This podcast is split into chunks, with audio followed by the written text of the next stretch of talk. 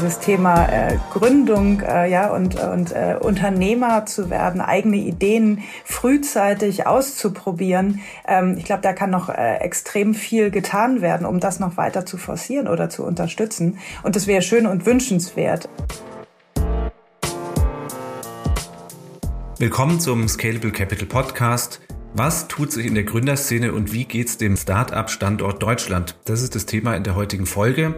Wir haben zuletzt ja von mehreren großen Finanzierungsrunden für junge Unternehmen gehört. Auf der anderen Seite hat sich die Stimmung bei Startups laut einer Umfrage des Digitalverbands Bitkom eingetrübt. Aus jedem fünften der 200 befragten Tech-Startups hieß es, die Lage habe sich in den letzten zwei Jahren eher verschlechtert und der Anteil derer, die von einer Verbesserung berichten, ist gegenüber dem Vorjahr von 47 auf 39 Prozent gesunken. Wie ist denn die Stimmung? Welche Entwicklungen gibt's? Darüber spreche ich heute mit Svenja Lassen von Prime Crowd. Sie bringt Gründer und Investoren zusammen. Hallo, Frau Lassen. Hallo, Herr Zeitler.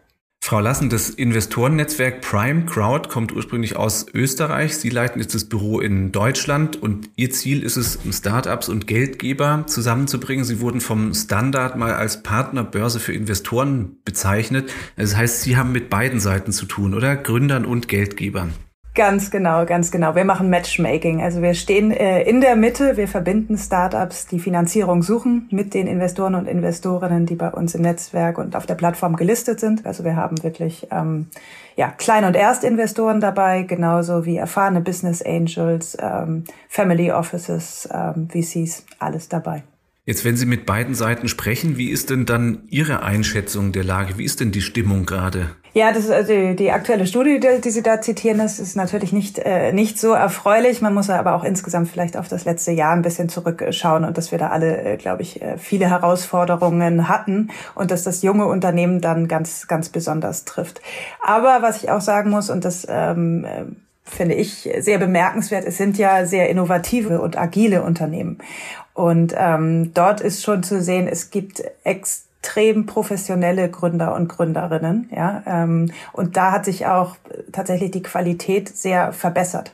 Also das ist eine, eine spannende, spannende Szene und ähm, sie sind insgesamt professioneller geworden und auch das gesamte Ökosystem ist sozusagen mein Eindruck. Also deswegen, ähm, ich finde die Stimmung äh, gut. Das liegt aber auch natürlich daran, dass wir äh, jede Woche spannende Innovationen sehen und ähm, es insgesamt ein, ein Bereich ist, der sehr viel Mut macht. Jetzt haben Sie einen Punkt genannt. Sie sagen, ähm, Sie beobachten, dass professioneller gegründet wird als ähm, früher. Woran machen Sie sowas fest? Hm, tatsächlich ähm, ist es natürlich einmal, man, man kriegt ja sogenannte Pitch-Decks zugeschickt, ja, also sieht, wie, wie das Startup, wie das Geschäftsmodell aufbereitet ist, aber auch wie sich die Gründer ähm, äh, präsentieren, wie sie sich vorbereiten, äh, wie sie den Markt analysieren. Das ist äh, auf einem insgesamt sehr, sehr hohen äh, Niveau mittlerweile und hat sich, ähm, ja, hat sich sehr gut entwickelt und vor allem eben die, die Ideen, die man auch dort zu sehen bekommt, ja, sind sehr spannend. Was für Ideen bekommen Sie denn im Moment ähm, vor allem vorgelegt? Also wenn man sich jetzt äh, das anschaut, was auch zuletzt durch die Medien ging, dann ist ja schon sehr viel im Fintech-Bereich. Äh, da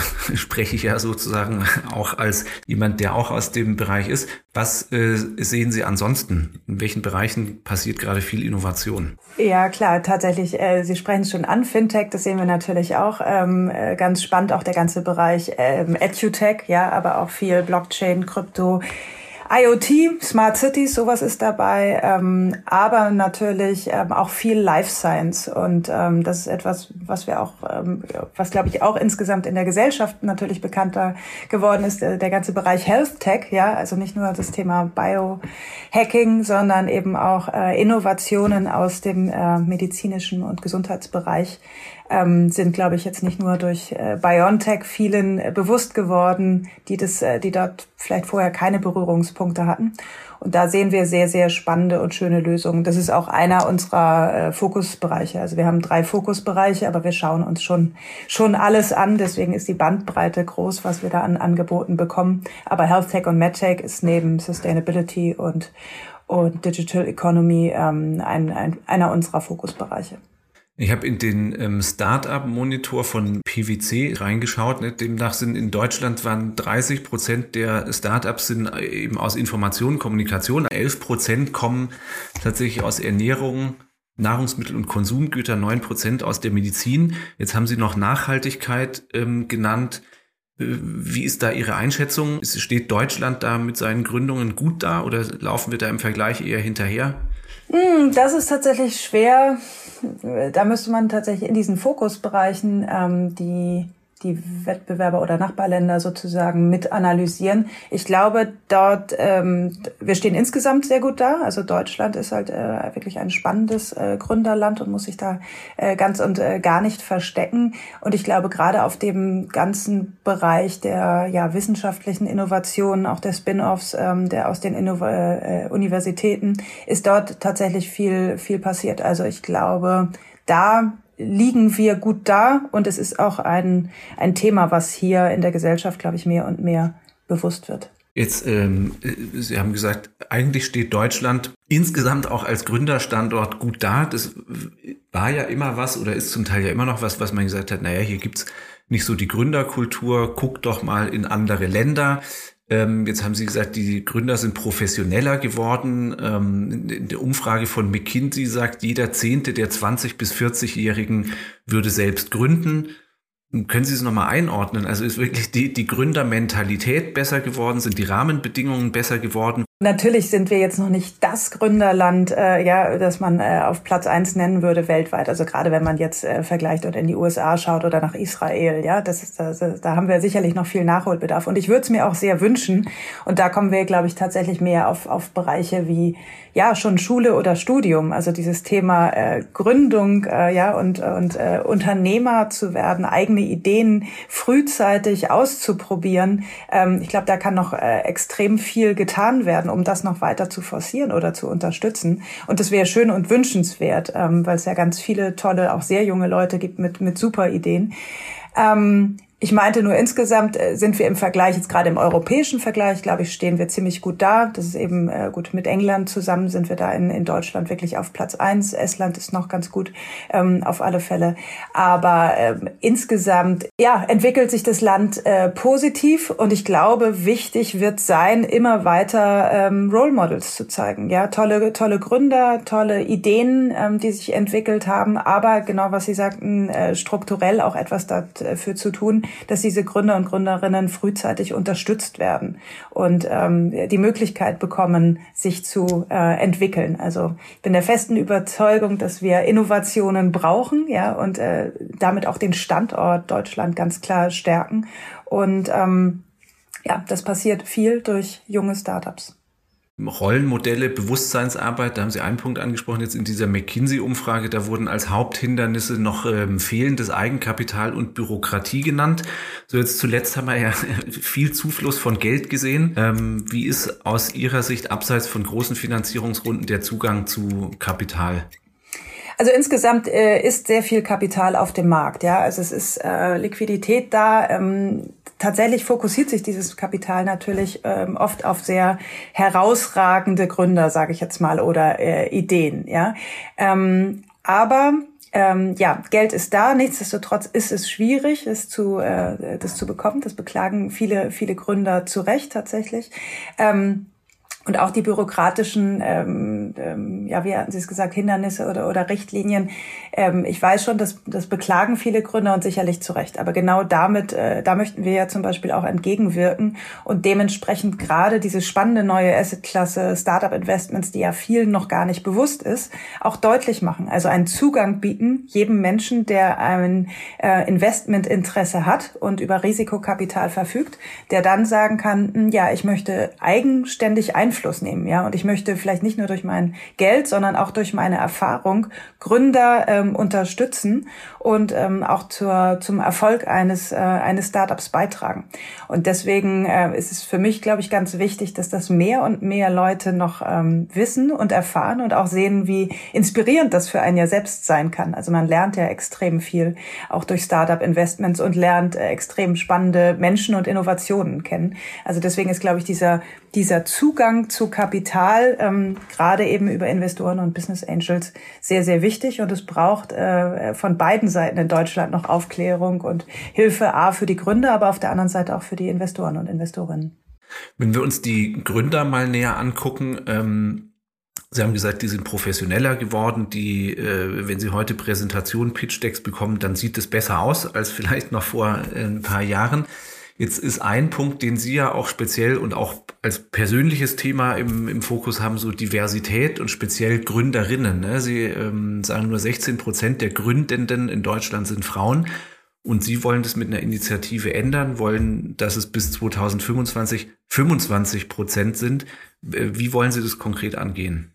Ja, tatsächlich dieses Gründerinnenproblem, das ist ja schon altbekannt. Darüber wird auch, Sie haben eben schon PwC angesprochen, auch der Female Founders Monitor, das wird jedes Jahr ähm, erforscht, belegt, äh, beschrieben und auch bedauert, aber es ändert sich ähm, daran leider nichts. Äh, mein Ansatz und Hebel ist eigentlich ein anderer, denn ich habe mir auch angeschaut, äh, wie wenig Investorinnen haben wir denn in Deutschland. Und äh, der Anteil ist eben noch geringer. Der liegt leider nur bei acht Prozent.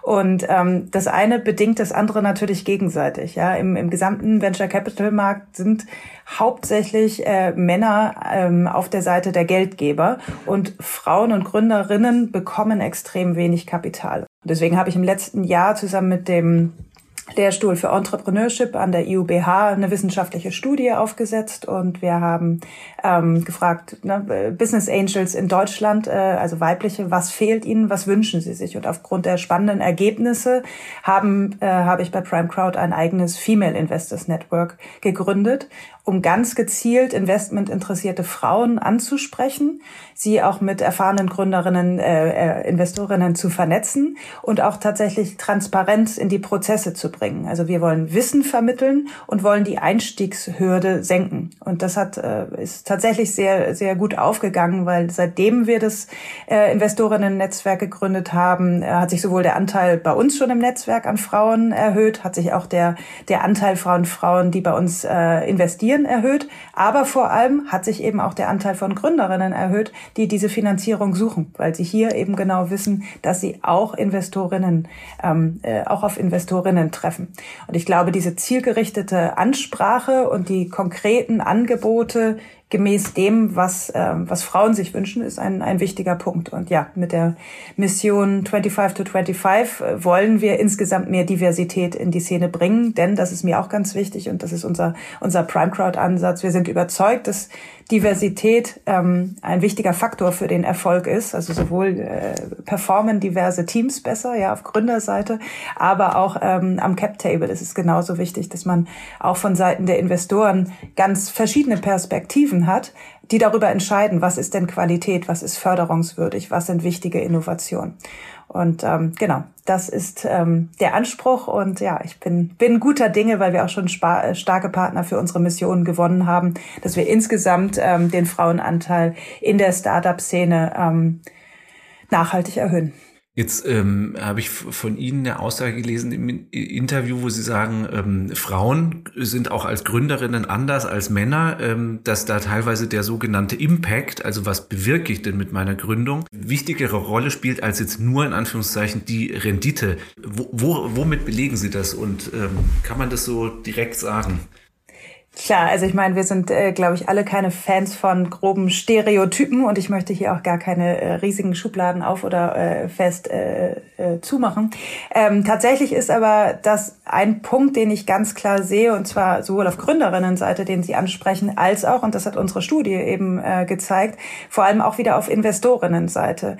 Der, das Thema Impact, also Gutes zu tun mit dem Geld, das man investiert, war mit 68 Prozent der wichtigste Faktor, den ähm, Frauen bei uns in der Umfrage genannt haben. Ähm, sie wollten Gutes tun und Gutes bewirken mit ihrem Geld, ja. Und die Rendite kam dann erst mit ähm, 61 Prozent, glaube ich.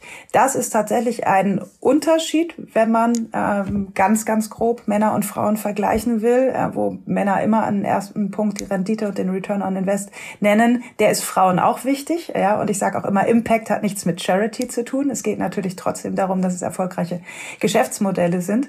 Aber man sieht sowohl bei Gründerinnen, die ähm, auf Innovation setzen, dass ihnen der Einfluss auf unsere Gesellschaft wichtig ist.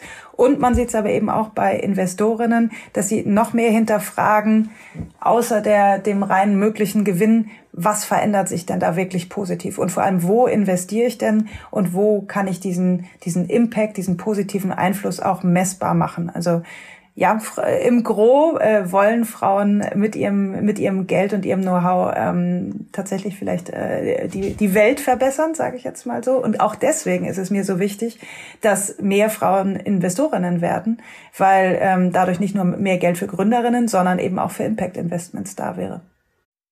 Haben Sie da ein konkretes Beispiel? Das äh, können nachhaltige Klimalösungen sein. Ja, das kann aber genauso äh, im medizinischen Sektor natürlich der Fall sein, äh, der ganze Bereich EduTech. Ähm, also es ist wirklich viel zu sehen. Wir haben jetzt auch aktuell gerade wieder, also wir haben ähm, Anfang des Jahres ein, ein ähm, äh, Startup mit einer weiblichen Co-Gründerin wie Trialab finanziert. Wir haben jetzt aktuell mit Hellstein Medical ein Medizinprodukt, tatsächlich Hardware, ähm, wo es auch darum geht, wie können wir Chirurgen ähm, die Operation erleichtern ja, und nachhaltig bessere Ergebnisse erreichen für den gesamten Bereich ähm, Gesundheit und Medizin.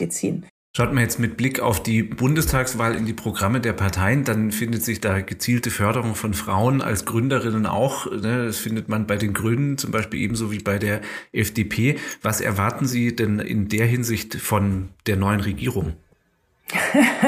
ah, was ich mir erwarten oder wünschen würde, wäre wär eben genau das, ne, raufzuschauen, was, was können wir denn ändern, was sollten wir auch tun, auch da wiederum ganz klar, wie können wir unseren Standort ähm, stärken. Ähm, es gibt hier tolle in, äh, Ideen, tolle Innovationen und wir müssen viel dafür tun, dass, dass Gründer und Gründerinnen äh, unterstützt werden. Das können sowohl natürlich auch staatliche Finanzierung und Fördermöglichkeiten sein, als auch der gesamte Bereich äh, Kapital und Kapitalaufnahme. Ja, wie kann man das, das Ganze weiter erleichtern, aber natürlich auch wie jetzt glaube ich gerade auch in München, wie kann man noch ähm, Standorte stärken? Ja, was kann man, was kann man Gründern und Gründerinnen erleichtern, ähm, was zum Beispiel äh, spannende Mietplätze angeht? Ja, Coworking Spaces, wo können sie überall gefördert werden, ähm, äh, indem sie an ihren Ideen arbeiten können? Also ich würde mir wahnsinnig viel ähm, ja erhoffen und erwünschen und hoffe auch deswegen, dass da mh, hm, anders als eben vielleicht die gemeinhin bekannten großen Unternehmen, die lange Zeit und sehr, sehr stark äh, staatlich gefördert wurden, dass eben jetzt gerade auch ein Augenmerk geht auf, was sind denn junge Unternehmen, die auch dann vielleicht ähm, eben auch wieder, Stichwort BioNTech, ja, unser Land tatsächlich retten und eine, eine positive Veränderung herbeiführen und wie wichtig sind genau deswegen solche Innovationen. Jetzt hat der Wirtschaftsminister ja unlängst bis zu 10 Milliarden Euro durch einen Zukunftsfonds in Aussicht gestellt und hat auch angekündigt, in den nächsten Jahren sollen insgesamt bis zu 50 Milliarden mobilisiert werden. Geht so eine Förderung, diese Fonds, geht das aus Ihrer Sicht in die richtige Richtung? Klar, Fonds sind auch schon ein, ein wichtiger Punkt, ja, insgesamt äh, Geld dafür äh, bereitzustellen und sich ganz klar darauf konzentri äh, zu konzentrieren, was bringt uns denn äh, voran. Also ich glaube, ähm, das ist in aller, in aller Regel ähm, schon mal ein guter, guter Startpunkt und guter Ausgangspunkt, aber dann natürlich auch genau drauf zu schauen, ähm, wie wird das Ganze denn verteilt? Wer entscheidet über die Verteilung? Ja, ähm, was haben wir denn auch ähm, ähm, ja in Deutschland äh, an, an ähm, Zielen? Wo wollen wir hin? Also wenn man jetzt den ganzen äh, auf das ganze Jahr zurückschaut, äh, ja und äh, Corona und nicht nur das Thema äh, Impfen, sondern auch digitale Ausweise, Nachverfolgung. Da haben ganz viele die, die Hände über dem Kopf zu, zusammengeschlagen und ich glaube, dass, ähm, so, dass es so viele junge und innovative Unternehmen gegeben hätte, die das wunderbar äh, hätten aufsetzen, umsetzen und stärken können. Und ähm, da fragt man sich dann manchmal schon, warum gerade dann staatliche Mühlen sehr extrem oder extrem langsam und kompliziert malen, wenn, wenn viel Innovationskraft da ist. Also ich glaube, es müsste ein Zusammen wie soll man sagen, ein Zusammenwirken tatsächlich mehr stattfinden, was sowohl die staatliche Förderung betrifft, als auch dann wirklich wirtschaftlichen ähm, Diskurs. Also was und äh, wer bringt uns tatsächlich weiter. Und, und da ist aus Ihrer Sicht im Moment noch die, äh, also wenn Geld an, an Startups gegeben wird, ist es aus Ihrer Sicht eher Gießkanne oder nicht zielgerichtet oder was, was kritisieren Sie da am ehesten dran? Es ist tatsächlich manchmal, also gerade im Austausch mit den Gründern und Gründerinnen, ähm, ist es ganz oft nicht nachvollziehbar. Wer bekommt denn jetzt Geld und Förderung oder jetzt vielleicht auch Nothilfen und, und wer bekommt sie nicht? Ähm, das ist sehr, sehr schwierig und sehr unterschiedlich. Dann auch wieder das Thema, ähm, ne, wer, wer ist vielleicht ähm, gut vernetzt oder äh, an, an äh, hohe Universitäten angegliedert und bekommt deswegen dann viel Förderung und auch Aufmerksamkeit. Und wie kann man aber auch andere Bereiche sichtbarer machen? Ich glaube, gerade dieses, dieses Thema ähm, Sichtbarkeit und die Möglichkeit, sich zu präsentieren und Anlaufstellen zu finden. Ich glaube, sowas ist nochmal ganz wichtig. Ähm, ja, Gießkanne ähm, per se, ich weiß nur, dass es sehr unterschiedlich ist in der Verteilung und es tut mir tatsächlich sehr leid, weil das auch für die, für die Gründer und Gründerinnen oftmals schwer nachvollziehbar ist. Wer ist denn jetzt förderungswürdig und nicht? Und auch da ist es ähnlich, glaube ich, wie, wie insgesamt auf dem Markt. Ich habe ja schon gesagt, wir haben, es ist so extrem viel Liquidität da, aber die konzentriert sich dann auf einige wenige Gründer und auch auf äh, Riesenunternehmen und hohe Bewertungen. Und ähm, es gibt aber eine Vielzahl von von spannenden, die dann leider leer ausgehen. Dann haben Sie auch äh, gesagt, so man sollte sich die Frage stellen bei der Verteilung von Förderung, wo wollen wir eigentlich hin? Ne, bei den Grünen beispielsweise steht im Wahlprogramm drin, die wollen ein Gründungskapital bis 25.000 Euro aufsetzen, was unter anderem davon abhängig gemacht wird, ob man es bekommt, äh, ob jetzt die Gründungsidee nachhaltig UN-Nachhaltigkeitsziele ähm, erfüllt. Aus Ihrer Sicht ein guter Weg? Absolut, absolut. Es gibt natürlich unterschiedliche ähm, ähm, Kriterien, ja, dort dort wieder ähm, äh, Impact und Nachhaltigkeit zu messen, ja, ob die SDGs, ob äh, UN, also es gibt ja ganz ganz viel ähm, schichtig, aber ich finde es absolut sinnvoll, ähm, das daran zu koppeln, also wirklich zu sagen, so, ja, wir tun etwas und der Nachweis muss ja auch erbracht werden. Auch das, ja, sehen Sie natürlich in jedem in jedem Pitch Deck und natürlich wissen auch Gründer, welche welche Begriffe sie irgendwie droppen müssen, ja, um um äh, spannend zu sein. Aber äh, ja, Impact auf der einen Seite zu versprechen und ihn dann aber auf der anderen Seite auch messbar zu machen, ist ganz wichtig. Und vor allem auch nicht nur, weil ich, ähm, ich sag jetzt mal so gemeinhin, ja, äh, hier die, die CO2-Emissionen reduziere, muss ich natürlich äh, mich auch dafür ansetzen, dass andere ähm, Ziele nicht äh, komplett über den Haufen geworfen werden. Also auch darauf zu schauen, finde ich ähm, absolut sinnvoll und förderwürdig, weil ich glaube, es braucht auch diesen diesen Druck, dass sich auch viele Unternehmen, also auch junge Unternehmen und Startups, dann wirklich ähm, fragen, wie gehen wir vor? Ja, sind wir nachhaltig? Wie sind wir vielleicht auch von der von der Quote vom Team her aufgebaut? Ja, wie wie ähm, wie agieren wir und sind eben auch da nicht nur renditeorientiert, sondern auch ähm, äh, ja verantwortungs- und gesellschaftlich bewusst. Vielen Dank für die Einblicke in die Startup-Szene, Svenja Lassen, für ähm, ja auch Ihre Forderungen, Aussagen zu politischen Vorhaben, Perspektiven auf Gründer und Startups in Deutschland. Herzlichen Dank. Ich danke Ihnen.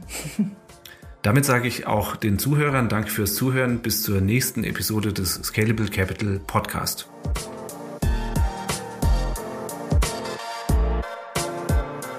Scalable Capital Vermögensverwaltung GmbH erbringt keine Anlage, Rechts- und oder Steuerberatung. Sollte dieser Podcast Informationen über den Kapitalmarkt, Finanzinstrumente und oder sonstige für die Vermögensanlage relevante Themen enthalten, so dienen diese Informationen ausschließlich der Erläuterung der erbrachten Dienstleistungen. Die Kapitalanlage ist mit Risiken verbunden. Bitte beachten Sie hierzu die Hinweise auf unserer Internetseite.